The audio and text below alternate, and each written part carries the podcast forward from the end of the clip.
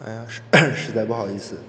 我说更新就是更新了这么久，两段声音之间间隔时间太久了，因为那个我在这段时间之内，那个在学习上发了很很大的变化，从一个城市到另外一个城市，有很多乱七八糟，嗯，乱七八糟事情处理，到今天突然想起来，今天上午突然一直也想着做这件事情，但是。因为种种原因吧，其实就是自己拖延症，在这里向大家做一个保证，以后也希望大家能监督我，争取尽量两天一发，两天一更新，然后，嗯，废话不多说，我们接着我们上次好久以前说的继续往下说，就是上次说到，大概说一下，上次我们就说到电磁波。那个赫兹做这个电磁波实验，那我们就接着这个赫兹的电验证电磁波存在的这个实验，接着往下说下去。首先，嗯，赫兹，嗯，我们首先还是先回顾一下这个实验。首先，赫兹的实验装置特别简单，就是两个两个铜环，两个铜环不是闭环，在闭环在那个铜环。铜环的呃铜环中间切开了一个缝，在缝的两边各嗯装上了一个铜制的小球，在这两个小球之间有缝隙，然后一个小球放在屋子的一边，另一个小球放在屋子的另外一边，其中一个小球接上电源通电，然后另一个小球不接电源空置放在那里，然后这时候赫兹做的事情就是先对其中一个。嗯，圆环加电，那么这时候通过电压的变大，就会发现，突然随着一声细微的啪的一声，一束特别美丽的蓝色电火花在两个铜球之间爆发了，整个系统形成了一个完整的回路，细小的电流在空气中不停地扭动，绽放出幽幽的荧光。这时候赫兹很紧张，他盯着那串电火花。还还有电火花旁边的空气，心里想象着一幅又一幅的图景。他做这个实验的目的肯定不想看如何产生火花短路，他这个实验肯定是要为了求证那虚无缥缈的电磁波的存在。那是一样什么样的东西啊？他看不见也摸不着，到那时候为止谁也没有见过、验证过它的存在。可是赫兹坚信它存在，嗯。他坚信的理由很简单，因为麦克斯韦方程理论，它是麦克斯韦方程电磁波存在是麦克斯韦方程组理论的一个预言，而且麦克斯韦方程组这个不用说了，它太简直太完美了。前一段我在网上还看到一个帖子说，人类的十大影响人类十大的公式，麦克斯韦方程组就排在第一位。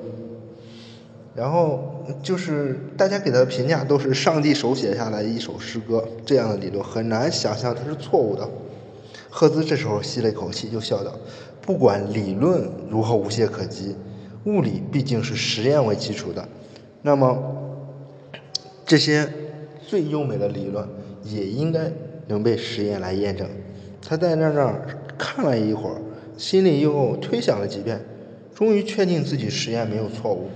如果麦克斯韦是对的的话，那么两个铜球之间就应该产生一个震荡的电场，同时引发一个向外传播的电磁波。赫兹转过头去，在实验的另一边放着一个开口的铜环，在开口处也各镶了一个小铜环，那是电磁波的接收装置。如果麦克斯韦的电磁波真的存在的话，那么它会穿越整个房间到达另外一端，在接收器那里。产生出一个震荡的电容势，从而在接收器的开口处也激发出电瓦花来。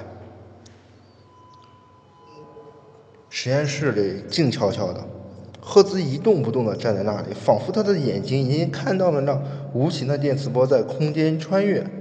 铜环接收器突然显得有些异样，赫兹简直忍不住要大叫一声。他把自己的鼻子凑到铜环面前，明明白白的看见似乎有微弱的火花在两个铜球之间的空气里闪烁。赫兹飞快地跑过窗口，把所有的窗帘都拉上，现在看得更清楚了。淡蓝色的电火花在铜环的缺口不断的绽开，而整个铜环却是一个隔离的系统，既没有连接电池，也没有任何能量来源。赫兹注视了整整一分钟之久，在他的眼里，那蓝色的火花显得如此美丽。终于，他揉了揉眼睛，直起腰来，舒了一口气。现在不用再怀疑了。电磁波真真实实的存在于空间中，正它激发了接收器上的电火花，他胜利了，他成功解决了这个八年前由普鲁士、由柏林普鲁士科学院科学院提出的悬赏问题，同时麦克斯韦也胜利了，物理学的一个新高峰——电磁理论终于建立起来了。伟大的法拉第为他打下了基础，伟大的麦克斯韦为他建造了主体，而今天。伟大的赫斯为这座大厦封了顶。赫兹小心地接收，把接收器移到不同的位置，电磁波的表现和理论预言的丝毫不差。根据实验数据，赫兹得出了电磁波的波长，把它乘以电路的振荡频率，就可以计算出电磁波的前进速度。这个数值精确的等于三十万公里每秒，也就是光速。麦克斯韦惊人的预言得到了证实。原来电磁波一点都不神秘，我们平时见到的光就是电磁波的一种，只不过它的频率限定在某一个范围内，而能被我们所见罢了。这个地方插一句，如果大家有兴趣对光的频率有所了解的话，大家可以维基百科一下，或者是百度百科一下，这个是很可以搜到的，大概是在四百纳米到八百纳米这个这个空间内。无论从哪一个意义上来说，这都是一个了不起的发现。古老的光学终于可以被完全的包容在新兴的电磁学里边，而光是电磁波的一种论断，也终于为争论已久的光本性问题似乎下了一个不可推翻的定论。到现在，我们读者，我我不不，我的听众可能认为光一定是一种波，没跑了。是吧？我们后来，我在这插一句，我们后面就会看到我们物理学是怎么把看似已经板上钉钉的事再进一步往下走，嗯，很有意思的，嗯，大家耐心的等待吧。随后，我们都知道光有反射、衍射、干涉这些电磁波。光就是种电磁波，那么电磁波肯定也有反射、衍射、干涉，这些实验就很快的都做出来了。物理学就有这种特点，一旦一个新领域得到一个突破，那么这个领域内后面的工作会接踵而至，随随着就像潮涌一般，就特别多的工作就立马跟过来了。这些实验都进一步证实了电磁波光的一致性，无疑是电磁理论的一个巨大成就。赫兹的名字终于也可以可以被闪光地镌刻在科学史的名堂上，可以作为。可是，作为一个纯粹的、严肃的科学家，赫兹当时却没有想到他的发现里所蕴含的巨大的商业意义。在卡尔斯卢厄大学的那间实验室里，他想的只是如何可以更加接近、靠近大自然的终极奥秘，根本没有料想到他的实验会带来一场怎样的革命。现在我们人享受着无线电通信的便利，享受着一切，应该好好感谢感谢赫兹。赫兹英年，但是天妒英才，赫兹也是英年早逝，在不到三十七岁就离开了这个他为之最新的世界。然而就在他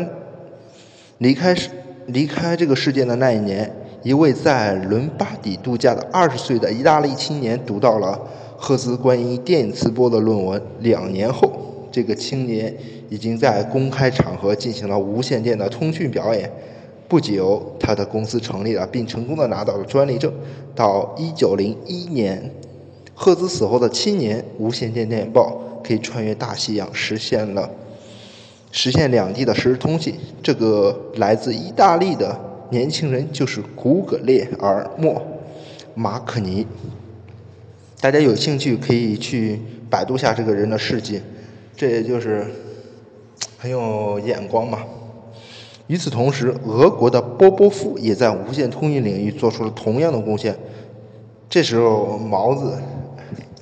毛子就会扯皮嘛，说这些事儿是毛子干的，那个战斗民族就是，好吧，嗯，仅代表自己的观点啊。然后他们一同掀起了一场革命的风暴，把整个人类带进了一个崭新的信息时代，也就是我们现在处处在的这个时代。不知道赫兹如果身后有知，会有什么感想？但是我感，呃，但是，嗯，一家之言吧。但是我感觉赫兹肯定会对之微微一笑。他赫兹是一一一种特别纯粹的科学家，他的人生最大的价值，应该是对真理的追求。恐怕他就算看到了电磁波的商业前景，也不会，也肯定也是不屑于去把它付诸实践。也许在美丽的森林和湖泊间散步，思考自自然的终极奥秘；在秋天落叶的校园里和学生探讨学术问题，这才是赫兹真正的人生吧。今天，他的名字已经成为频率这个物理量的单位，被每个人不断的提起。可是，或许他还会嫌我们这些后辈们打扰他的安宁呢？今天我们更新就更新到这儿，然后我们下一期就继续光到底是什么东西这个大战，我们继续走下去。好，谢谢大家。